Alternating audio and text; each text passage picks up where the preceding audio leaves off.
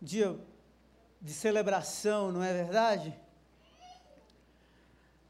Muito bom estar aqui com vocês mais uma vez, para juntos continuarmos aqui nos, nos deliciando naquilo que, que Deus já preparou para nós, não é? Eu quero nessa manhã falar sobre aspectos inconfundíveis do reino de Deus. Mas me deixe dar um pouco do contexto para você, explicar um pouquinho na história o que essa palavra, ou o que esse conceito significa. Na mentalidade judaica, os rabinos e os teólogos judeus, quando pensavam no reino de Deus, eles pensavam na vinda do reino de Deus à terra. Mas esse governo seria um governo terreno geográfico. A Bíblia diz que Deus criou toda a terra e que Ele é o Senhor do universo. Então os judeus, eles não entenderam a fundo esse conceito do reino de Deus. Porque eles pensavam assim, não, Deus é um Deus tribal, é local, é, prov, é um Deus provincial, paroquial. E nós percebemos isso em algumas, alguns textos do Antigo Testamento.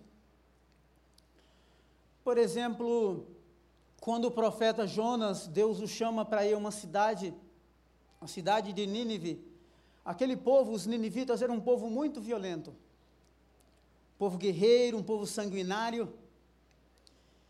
E quando eles, eles captavam, eles venciam as guerras e faziam alguns prisioneiros de guerra, eles decepavam a cabeça dessas pessoas e pegavam as cabeças delas e colocavam na entrada da cidade para causar terror. Então o profeta Jonas, quando Deus o chama para ir até esse povo violento, sanguinário, ele diz assim: para esse povo não. Então, quando lemos é, é, o livro do, desse profeta, ele pensava que não ir a Nínive e sair das terras de Israel, ir para uma outra cidade, a cidade de Tarsis, o profeta dizia ou ele intentava fugir da presença de Deus. O profeta com um conceito equivocado sobre Deus. Por quê? Porque ele dizia assim: se esse Deus é um Deus provincial, é um Deus tribal, eu estou nas terras de Israel, é o lugar onde ele se revela, é o lugar onde ele reina, é o lugar onde ele governa. Se eu sair daqui, ele não vai falar comigo. Então ele pensava que saindo da terra de Israel, ele fugiria da presença de Deus. Mas quando Jesus vem, os discípulos, na maioria, ou todos, judeus, eles tinham essa mentalidade. Uma certa vez, dois deles, numa discussão, é, estavam discutindo que quando Jesus desbancasse né, o poder de Roma. Por que Roma? Uh, Roma era quem controlava o sistema político de Israel no primeiro século. Então, imagine só, um povo que havia sido escolhido por Deus agora está debaixo de um outro governo. Então, os discípulos de Jesus, dois seguidores, assim: Jesus, tu és o Messias, quando você desbancar Roma ou expulsar Roma e tomar o poder de Roma, quem de nós dois aqui vai sentar à tua direita? Direita, no contexto bíblico, significa alguém que está no trono, e seria o primeiro secretário, né, ou a pessoa mais próxima. Eles estavam discutindo isso por quê?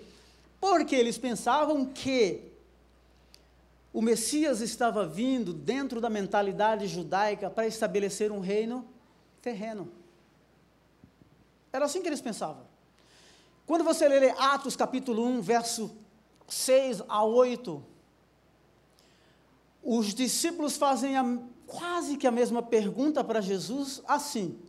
Eles dizem assim: Mestre, é neste tempo que tu vas restaurar, ou seja, devolver a autonomia política, social e religiosa a Israel? Ou seja, eles pensavam que o governo uh, ou reino, era um reino geográfico terreno. Quando você lê esse mesmo livro, Atos, do capítulo 1 ao capítulo 8, você percebe que os discípulos eles ficam dentro de Jerusalém. Não é verdade? Aí o que que acontece? Vem uma perseguição em Atos no capítulo 8 e eles se dispersam por toda a terra. A resposta que Jesus dá quando eles fazem essa pergunta, dizendo assim: é neste tempo que você vai restaurar o reino em Israel, Jesus diz assim: não compete a vocês saber o tempo e as estações que o meu Pai estabeleceu, mas vocês receberão poder ao descer sobre vocês o Espírito Santo, e vocês serão as minhas testemunhas. Olha só agora. Vocês serão as minhas testemunhas onde? Jerusalém, Judéia, Samaria e até os confins da terra. Jesus, na sua resposta, ele amplia o conceito de reino, dizendo: o reino não é geográfico, o reino não é provincial, o reino não é tribal, não é colonialista. Ele amplia. Eu estudo Islã há mais ou menos 12 anos. E a mentalidade islâmica sobre é, reino é muito semelhante à, mentalidade judaica. O Islã, na teologia islâmica, e mesmo no Alcorão, o Alcorão diz assim que no princípio só existia um povo. E, esses, e esse único povo, eles brigaram entre si, tiveram um conflito, e deste conflito surgiram novas línguas, e novos povos. Porém, a intenção de Alá, que é o Deus do Alcorão, é que um dia a terra ou na terra exista um único Deus, porque um único Deus pressupõe-se um, um, único povo e o um único povo pressupõe-se uma única religião, que fala uma única língua que é o árabe. Por isso, a agenda do Islã é islamizar o mundo. Islamizar o mundo no aspecto de que voltar à intenção original de Alá, que existe um único povo, que existe uma única religião e que fale-se uma única língua. Só que Jesus, quando veio, Jesus, ele deu uma conotação diferente ao reino. Você lembra que é, alguns seguidores de Jesus, porque viram algum dos seus milagres, eles queriam instituí-lo rei em Jerusalém. O que é que ele faz? Ele sai de fininho. Quando lemos alguns textos, Jesus falando, né, por meio das suas parábolas, ele diz assim que o reino de Deus ele não vem com aparência visível e ele usa uma metáfora.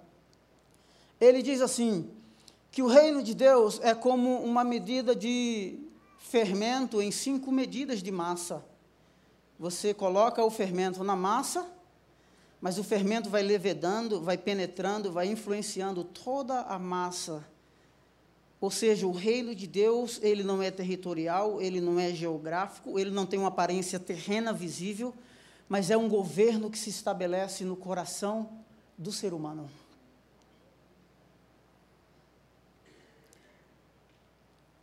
Eu estou dando essa introdução e quero reforçar uma parte da fala do pastor Tiago, que às vezes eu, ve, eu vejo e ouço alguns discursos de alguns líderes religiosos uh, no Brasil, querendo criar uma espécie de revolução messiânica.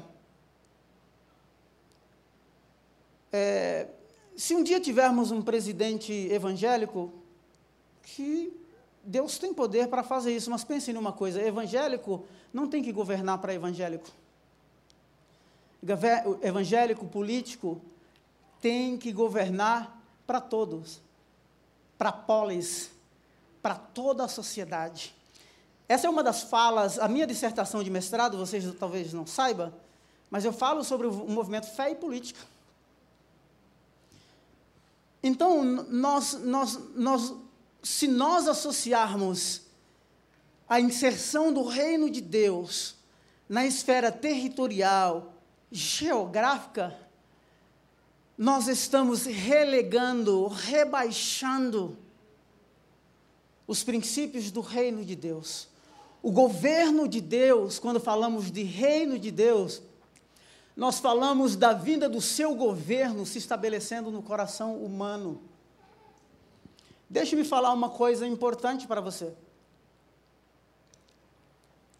Nós estávamos na Inglaterra, eu, a Sueli os meus filhos, quando o presidente Barack Obama foi eleito.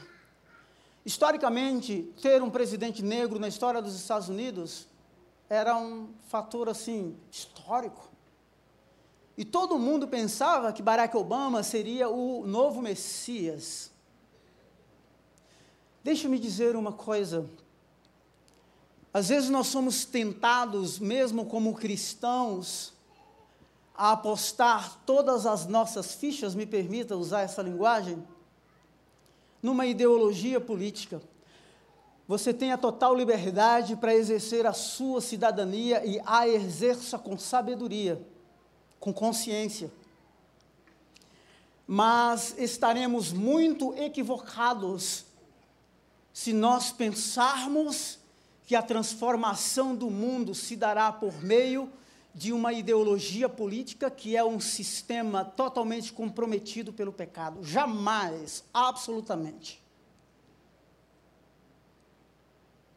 Então, quando falamos de governo, ou da chegada do reino, ou dos aspectos do reino, nós estamos falando do reino que extrapola, que extravasa qualquer concepção humana.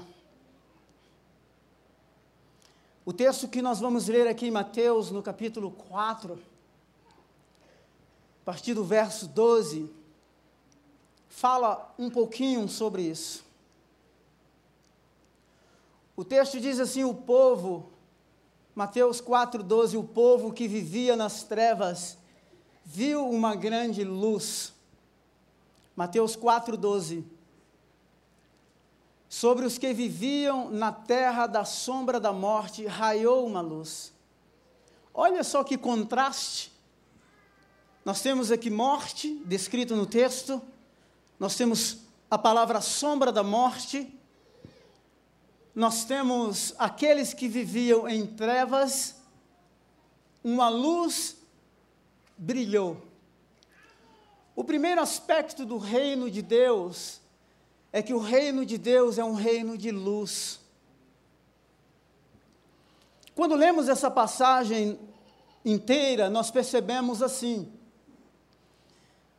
que no capítulo 4, do verso 1 até o verso 11, Jesus havia jejuado 40 dias e 40 noites, e o diabo apareceu para ele para tentá-lo, dizendo: Se você é filho de Deus, manda com que essas pedras se transformem em pão. Então Jesus, quando volta desse episódio para exercer o que os teólogos chamam de ministério público, ou seja, ele agora vai realizar, ou o ministério dele vai acontecer de forma muito mais intensa, muito mais dinâmica. Então, quando ele move-se, ele move-se na direção de um povo. Esse povo que habitava na Galiléia dos gentios, nesta época o mundo era dividido em duas classes sociais. Os judeus que se achavam a última Coca-Cola do deserto, o suprassumo da quinta essência, e os gentios. Os judeus se achavam assim, e os gentios eram os marginalizados.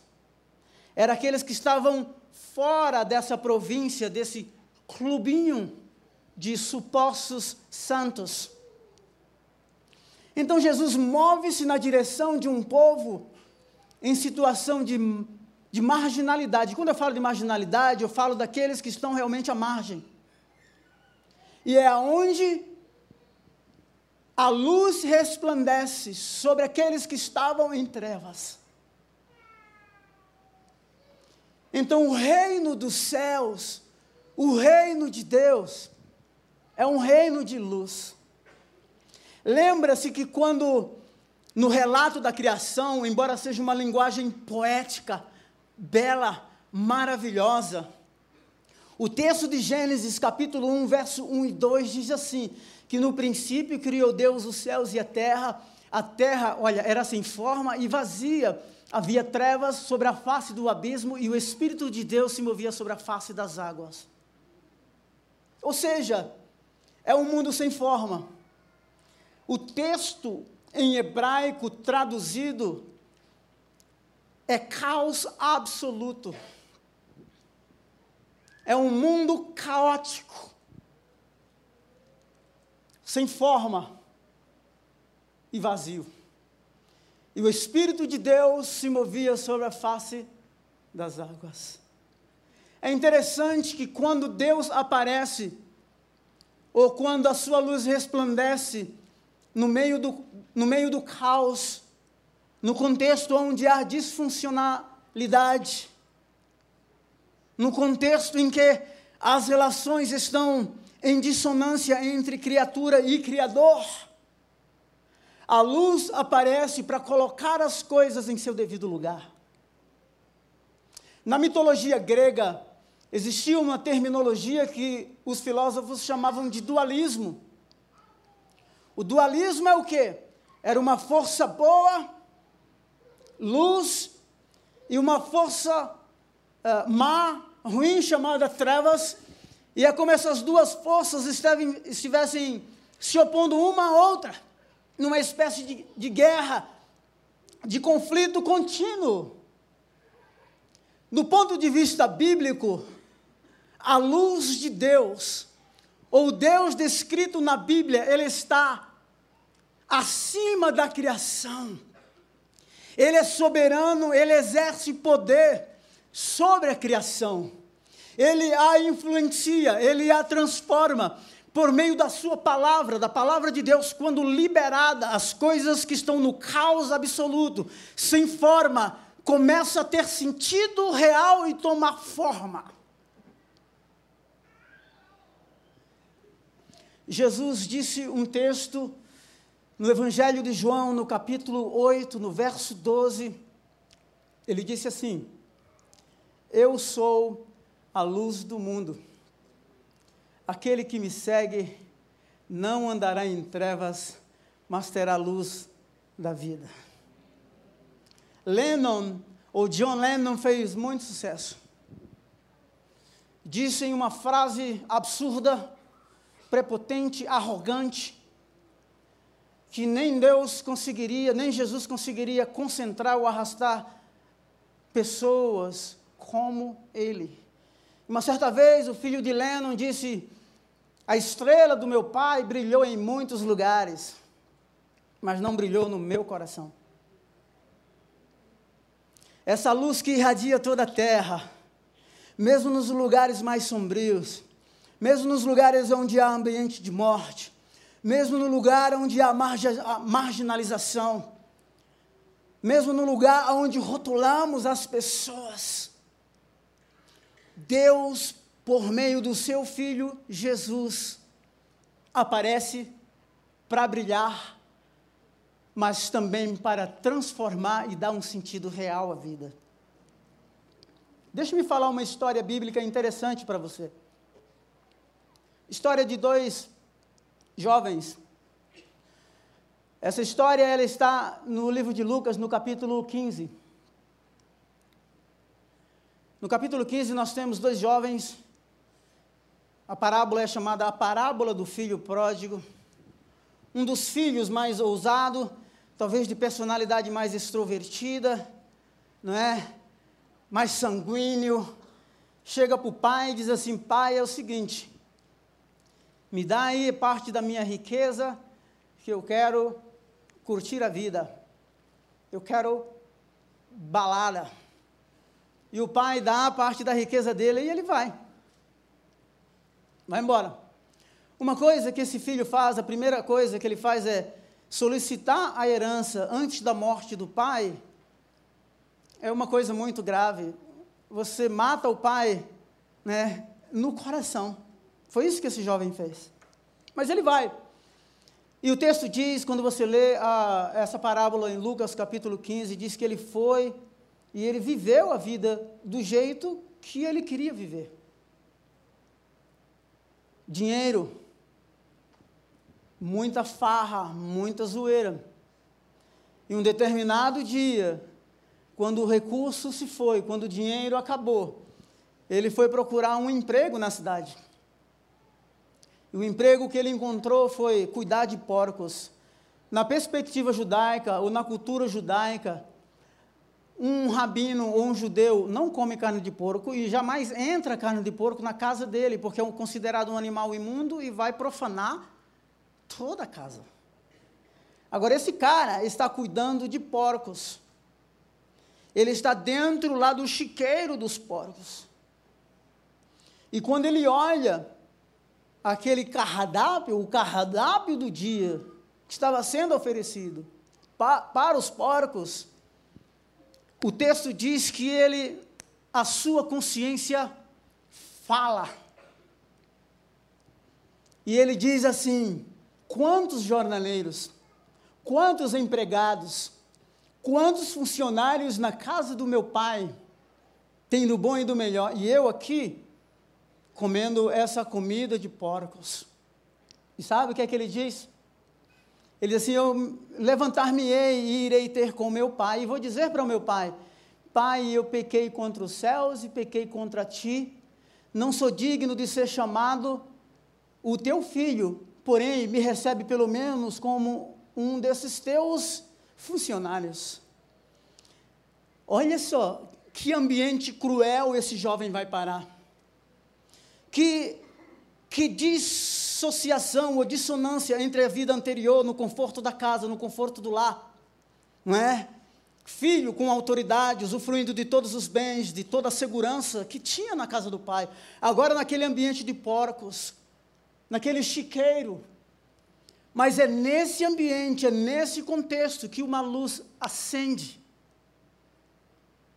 Que a sua consciência diz assim: espera aí, o que estou fazendo? O que eu estou fazendo com a minha vida? Sabe uma coisa que me impressiona? Isso para mim é maravilhoso. Eu não sei como você como você pensa em Deus ou quais são as caricaturas que você colocou em Deus. Mas você pensar que Deus ousa entrar num chiqueiro e tocar na consciência de alguém e dizer assim: o que é que você está fazendo?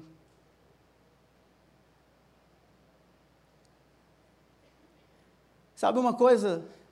Quando esse jovem ele volta a si e retorna para casa, o pai olha sempre no horizonte, vê se esse filho um dia vai retornar.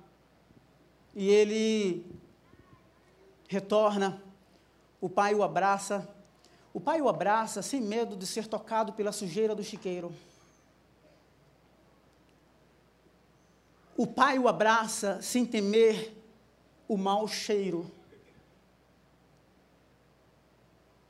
O pai não tem vergonha de recebê-lo. E não somente isso, o pai reconhece a condição do filho, e quando recebe, percebe que ele está sem o anel, e diz assim: Me traz aí um anel, deixa-me restituir a ele a autoridade.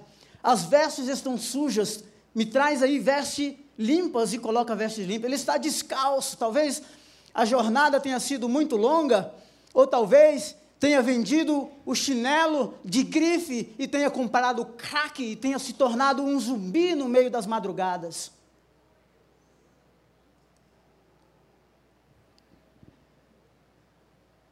O pai não tem vergonha, ele não hesita em hipótese alguma, ele não pensa, ele não cogita em hipótese alguma receber o seu filho. Aquele jovem, ele podia ter feito o que ele fez e muito mais.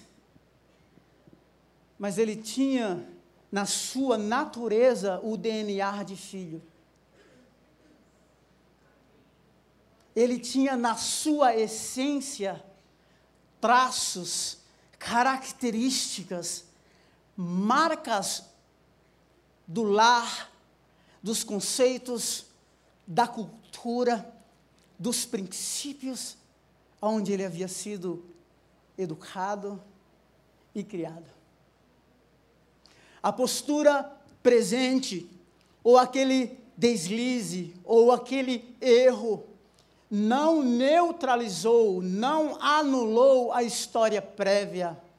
Porque, na verdade, é isso que se torna ponto de referência quando ele está no meio do caos, dentro do chiqueiro, cuidando dos porcos, e que o cardápio é aquela comida para porcos, ele diz assim: irmão, espera aí, quantos estão na casa do meu pai? As marcas do reino, as marcas da casa, os princípios de Deus, o DNA da família. Aquele jovem, a situação mais deplorável, mas na sua essência, no seu ser interior, ele carregava a essência do lar. Por isso ele decide voltar para casa. Não é maravilhoso isso? Fala sério. Se fôssemos nós, nós íamos dar uma lavada, né?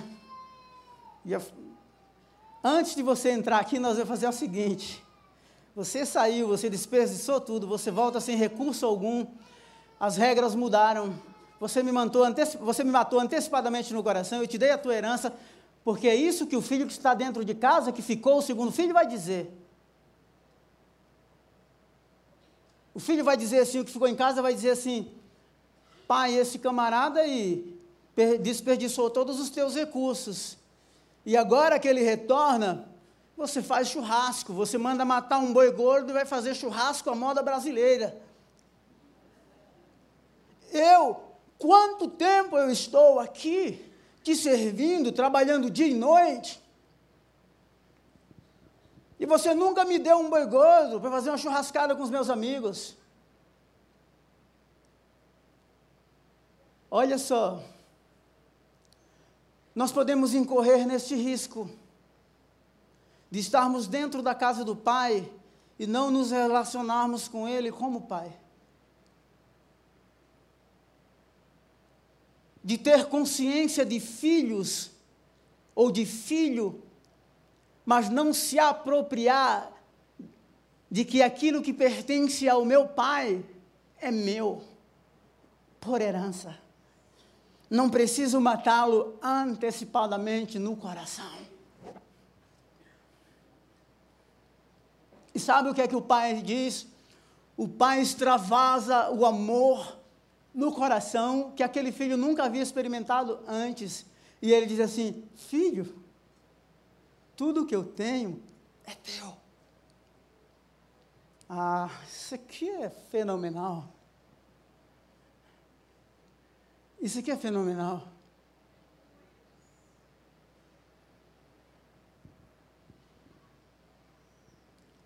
Aquele povo que estava em trevas, que vivia à margem, uma luz brilhou. É como se Deus estivesse dizendo assim: ó, deixa eu acender a luz aqui do teatro. Você não consegue se ver. Talvez existam aí pontos cegos ou características na sua personalidade em você que você ainda desconhece. Mas me deixa acender a luz. Eu quero que você me veja. Não é lindo isso? Esse Deus é fenomenal. E não tente trazer Deus ao nível da discussão ou dos padrões humanos. Os teólogos dizem que Deus, vamos usar o palavrão agora aqui, Deus é incognoscível, ou seja, ninguém pode conhecê-lo. O que nós conhecemos de Deus é porque ele diz assim: olha, Samuel, Jonas Neves, deixa eu abrir uma janelinha aqui do meu coração para você e revelar um pouquinho de quanta beleza e grandeza, majestade, amor existe aqui.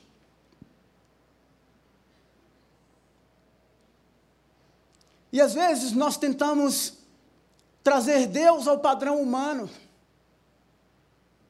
Deus não vai responder como nós respondemos.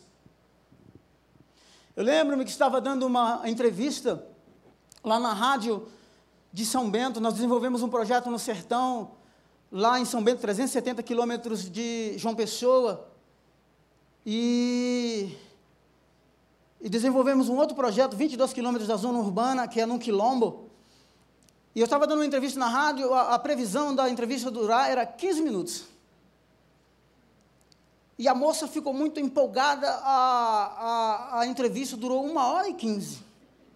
E o dono da rádio ligava, ligava porque queria falar comigo ao vivo, e ela desligava porque ela estava empolgada chorando. E ela perguntou assim: Me diz uma coisa. Esse quilombo aqui estava esquecido de todo mundo.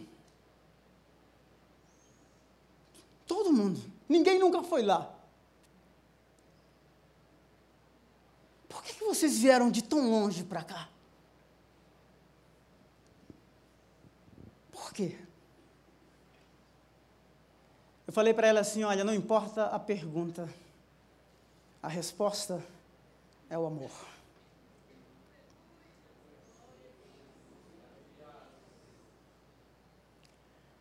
O Deus que está disposto a entrar num chiqueiro, acender a sua luz, resplandecer dentro dos ambientes talvez mais hostis do ponto de vista humano,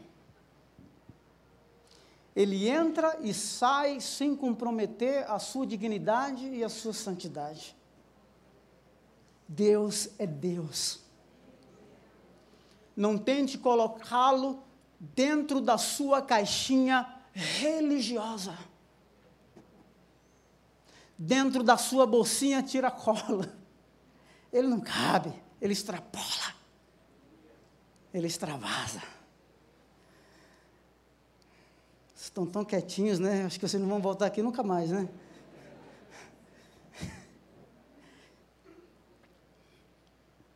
Esse amor é um amor abnegado, que se entrega. Deus acende a consciência daquele jovem dentro de um curral, que responde em arrependimento. Arrependimento é a volta para Deus. Dentro da. Eu falo muito do judaísmo porque. Deixa eu falar uma coisa que eu faço com vocês aqui, que talvez vocês não percebam. 84% dos membros dessa igreja têm curso de graduação. E quem já passou por uma universidade gosta sempre daquele contexto, né, daquela coisa mais floreada. a minha intenção é sempre alcançar você através do seu cognitivo, para que Deus mexa no seu coração.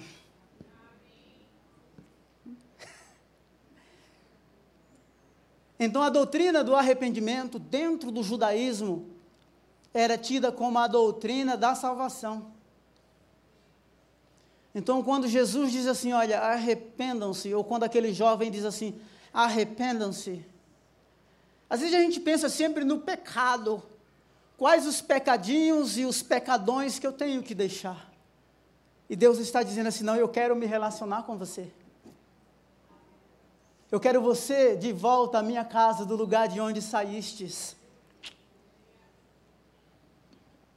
Lembra-se de Pedro, quando Pedro aparece para Jesus, que ele estava semi-nu, não é? Aí o Pedro fala assim: Mestre, eu sou homem pecador, afasta-te de mim. É como se Jesus dissesse assim: Olha, o seu contexto de pecado é o ambiente que eu quero estar para que você experimente o meu amor e a minha graça.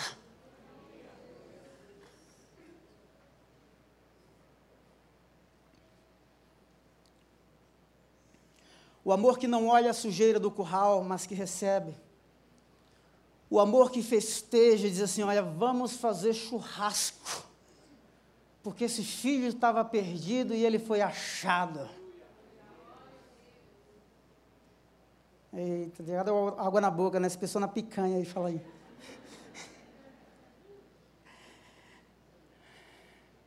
Aspectos inconfundíveis do reino. Pensa numa coisa, aquelas pessoas em ambiente de trevas, de morte, de separação, de distanciamento. Jesus acende a luz, ele aparece e diz assim: Olha, eu estou aqui. Você não conseguia me ver, mas eu consigo te ver. Você tendo consciência ou não consciência, muitos de nós aqui só vamos entender algumas coisas depois de muitos anos. Sobre cuidado de Deus. Por que, que Deus preserva a nossa vida? Por que, que Ele nos dá saúde? Por que, que Ele nos dá recursos? Inteligência, sabedoria, tantas coisas que Ele nos dá gratuitamente, graciosamente. Ah, você vai ficar apaixonado por esse Deus a partir de hoje. Mateus 4,17 diz assim: Daí em diante Jesus começou a pregar: Arrependam-se, pois o reino dos céus está próximo. O arrependimento é a reconciliação entre um ser, uma pessoa que decidiu andar de costas para Deus e diz assim: Eu me volto para ti, eu quero olhar nos teus olhos, eu quero voltar, eu quero voltar para casa. Verso 18 diz assim: Andando à beira do mar, Jesus, à beira do mar da Galileia, Jesus viu, viu dois irmãos, Simão, chamado Pedro. No Brasil existe aí cerca de 208 milhões de pessoas.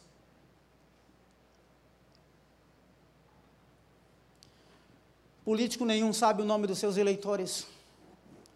Mas Jesus disse assim: Olha, eu tenho o teu nome cravado na palma das minhas mãos. Ele chama Pedro e Simão pelo nome. A sua identidade é inconfundível.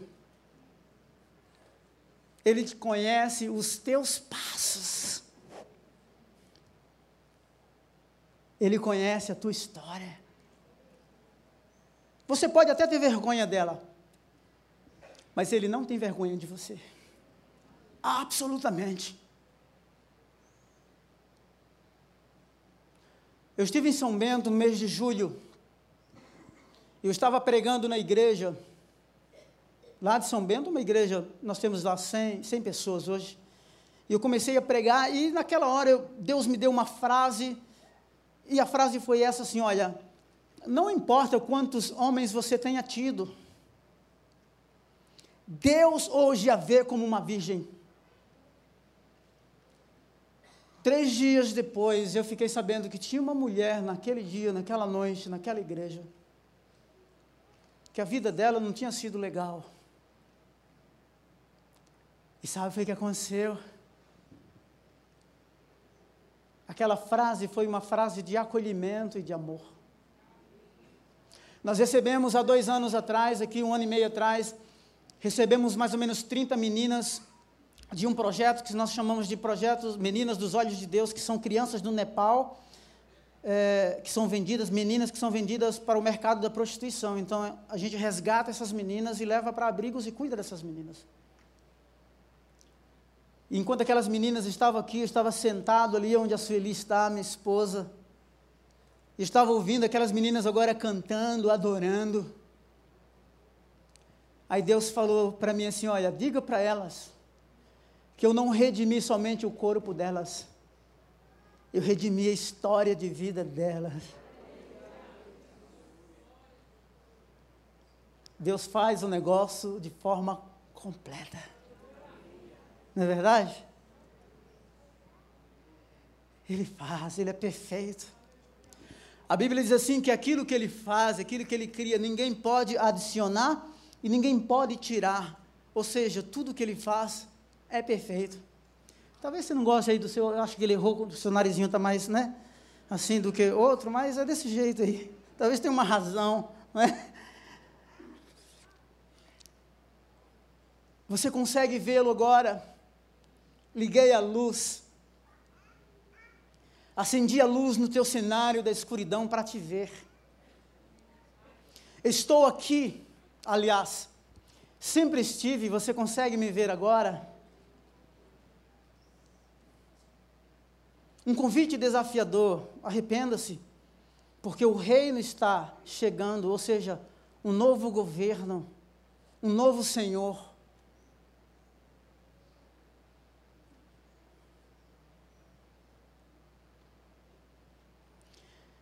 Tem uma história na Bíblia, que é a história de Jacó, e eu quero encerrar com essa história.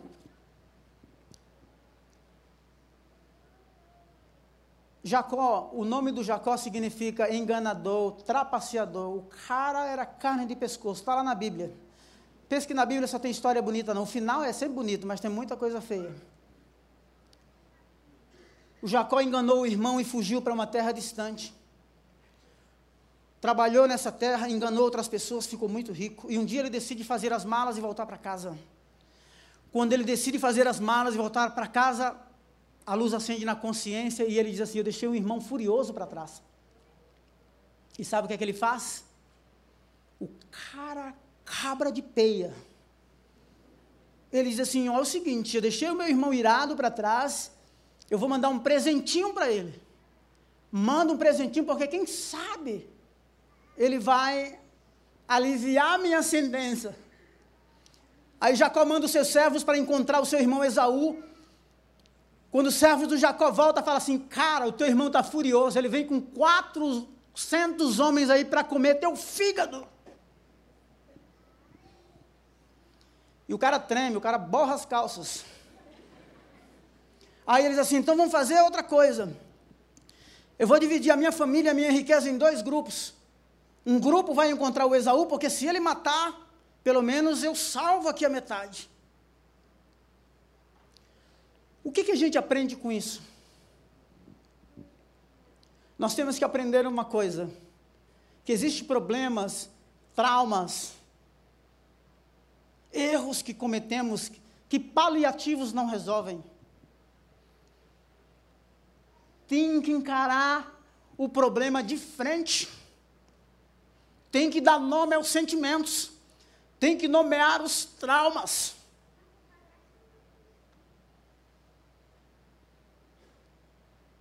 tem que nomear as dores. Terminei de pregar no culto das oito, um rapaz chegou aqui chorando, dizendo assim: há dois anos atrás o meu sócio me traiu. Dor profunda. Paliativos não resolvem. Maquiar não resolve. Subliminar não resolve. Minimizar não resolve. Projeção não resolve.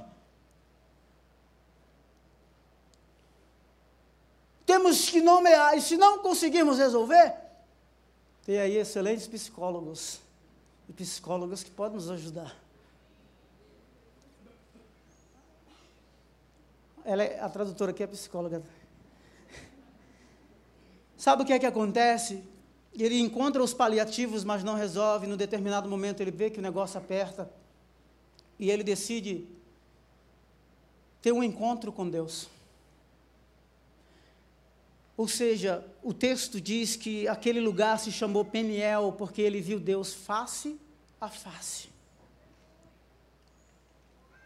E ele luta com Deus, ele luta com o anjo, o anjo o toca, mas a partir daquela noite a vida do Jacó trapaceador, carne de pescoço, pilantra, a vida dele foi transformada. Deus muda. Deus transforma. Deus redime o nosso corpo e a nossa história. Estive com Pereira. Agora comemos uma pizza na sexta-feira na minha casa. O Pereira é uma das famílias mais brabas do sertão da Paraíba, cidade de Princesa Isabel. O cara foi tenente da rota de São Paulo.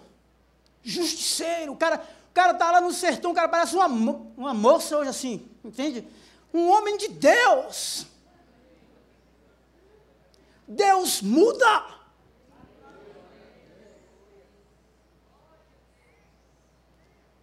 A luz resplandeceu no lugar onde havia trevas. E sabe o que é que ele diz? É como ele aparecesse assim, ó. Estou aqui. Você consegue me ver? Você consegue experimentar o meu amor? O texto continua dizendo assim: Olha, venham após mim, e eu vou fazer de vocês pescador de vidas, de homens. Sabe o que é que Deus está dizendo? Por meio de Cristo, Ele está dizendo assim: volta à tua cidadania real. Você estava distante, você estava perdido, você estava em trevas. Eu acendi a luz, te achei, e agora eu te convido a ser o meu seguidor e a minha seguidora. Um convite real à cidadania, o retorno para o lar de onde nós nunca deveríamos ter saído. O tempo de rebeldia cessa-se e um novo relacionamento se estabelece com aquele que nos criou. Amém? Podemos cantar agora? É. Cadê a equipe de louvor? Venham aqui, por favor. Ó, oh, vocês têm que voltar, senão o pastor Jonas vai ficar bravo comigo semana que vem. Ele vai pensar que eu despecei as ovelhas dele.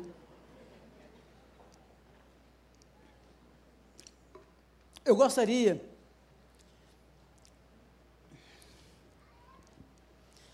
Esses momentos são momentos muito especiais.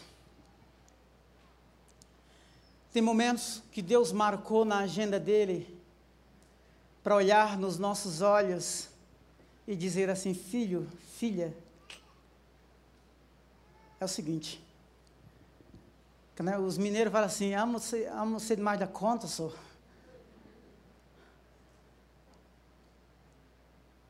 Sabe por quê? Porque você vai experimentar esse amor de forma muito profunda. Porque é diferente. É diferente. Jesus quebrou os protocolos da religião judaica. Era criticado porque dizia assim: não, olha, ele vai na casa dos pecadores. Ele vai quebrar os paradigmas mesmo, sabe por quê? Porque você é mais importante do que religião. Religião mata. E se o Marx falou uma, Karl Marx falou uma frase uma frase correta foi essa. Religião é o ópio. Relacionamento com Deus e com Jesus, não. O Evangelho foi pregado aqui, exposto, é diferente. Vamos colocar em pé?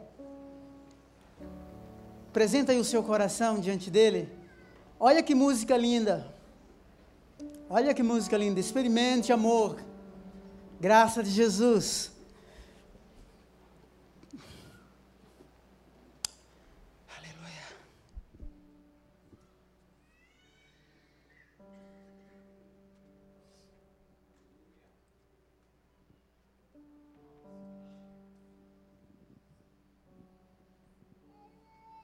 Obrigado, Senhor, pelo teu amor nessa manhã. Obrigado por tua graça. Obrigado por teres acendido a luz no meio da escuridão e teres nos visto. Obrigado por teres nos encontrado com o teu amor. Somos teu, totalmente teu, absolutamente teu. Ninguém, ninguém pode nos arrancar das tuas mãos.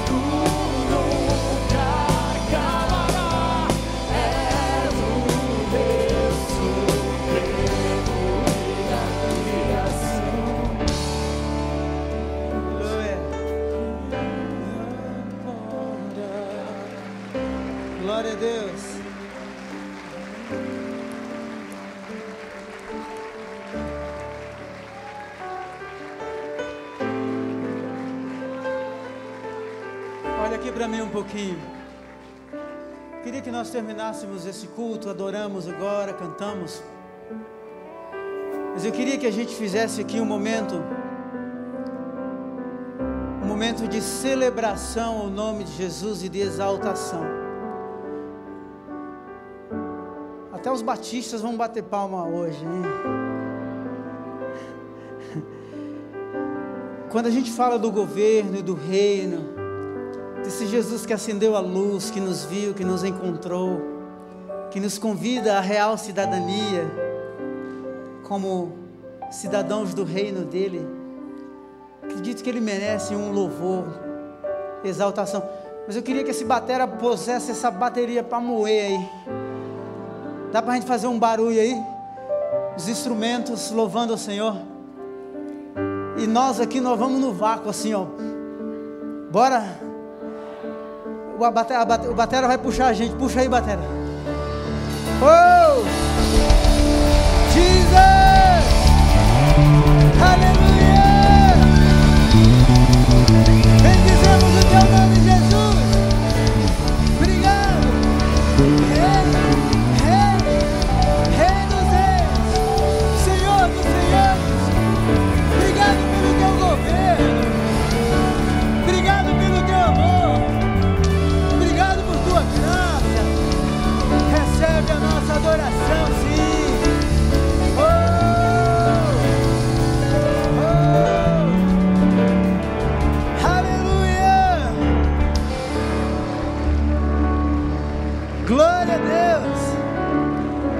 Abençoada em nome de Jesus.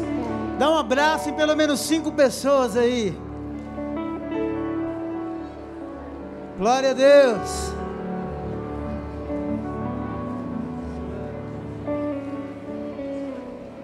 Glória a Deus.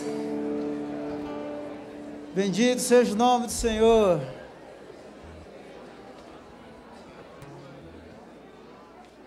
Obrigado aí, pessoal.